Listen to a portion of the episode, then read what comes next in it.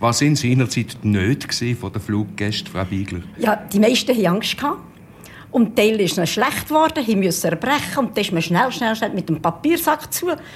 Und sie hätte Freude gehabt, wenn sie gleich wieder im Boden gewesen Das ist Radio Retro. Ein Ohr voll aus dem Archivschatz von der SRG.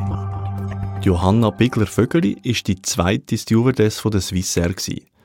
Nachdem die erste 1934 bei einem Flugzeugabsturz ist ums Leben kam, hat sie sich gemeldet und ist angestellt worden. Zum 40-jährigen Jubiläum von der Swissair hat die Sendung Rendezvous im April 1974 Johanna Bigler eingeladen.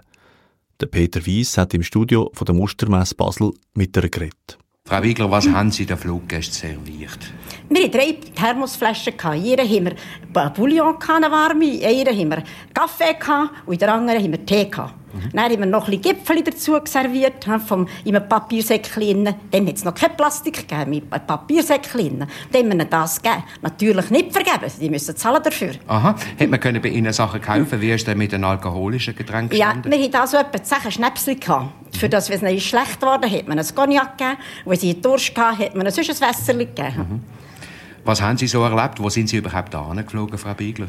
Der erste Flug, den ich gemacht habe, war mit dem Mittelholzer über einen Kanal nach London. Da haben wir in einem grossen Reiskorb haben wir die Sachen weg gehabt. Aber was wir eigentlich müssen machen, habe ich selber erfinden.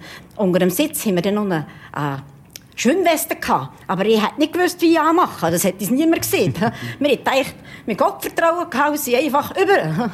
was haben Sie denn machen während dem Flug? Oder haben Sie müssen hin und her laufen und operieren? Nein, nein, wenn Sie, wenn Sie, in der Ordnung, wenn Sie zufrieden waren... In der Ordnung? in der Ordnung und zufrieden waren, hätte man ein bisschen Lismen nebenzu oder, oder ein bisschen Lismen am Schatz Socken.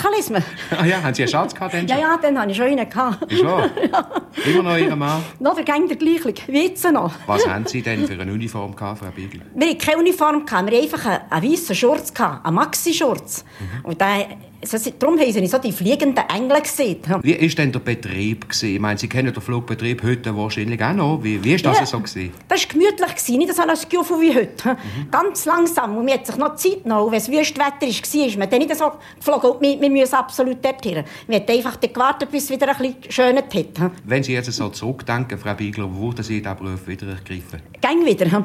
Wenn ich keine Runzeln hätte, würde ich mich wieder melden.